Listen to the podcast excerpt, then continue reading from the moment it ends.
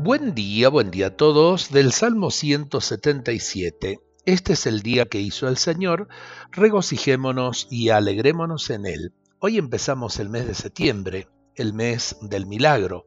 ¿Cómo no nos vamos a alegrar los salteños en este mes?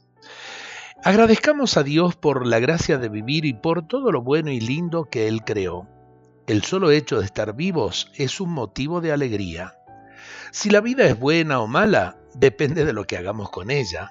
No hay nada que envejezca más prontamente a una persona que ver la vida del lado siniestro.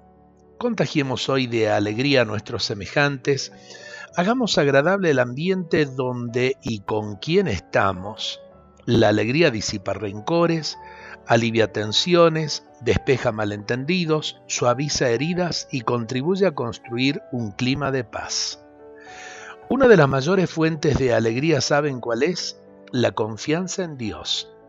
Si confiamos en Él sabremos mirar el lado bueno de la vida, sabremos mirar el mundo con esperanza y optimismo.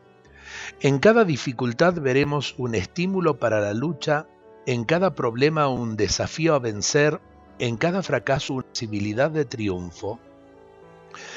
Una persona con espíritu alegre está generalmente asociada a sentimientos elevados. La alegría es incompatible con la maldad y la mezquindad.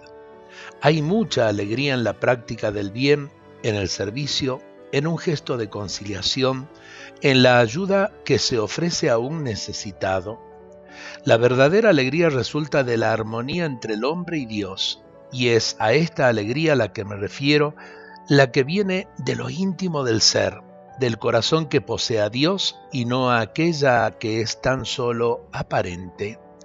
La verdadera alegría brota del corazón que sabe servir y sabe ver en el otro al hermano, al prójimo. Dios nos bendiga a todos en este día.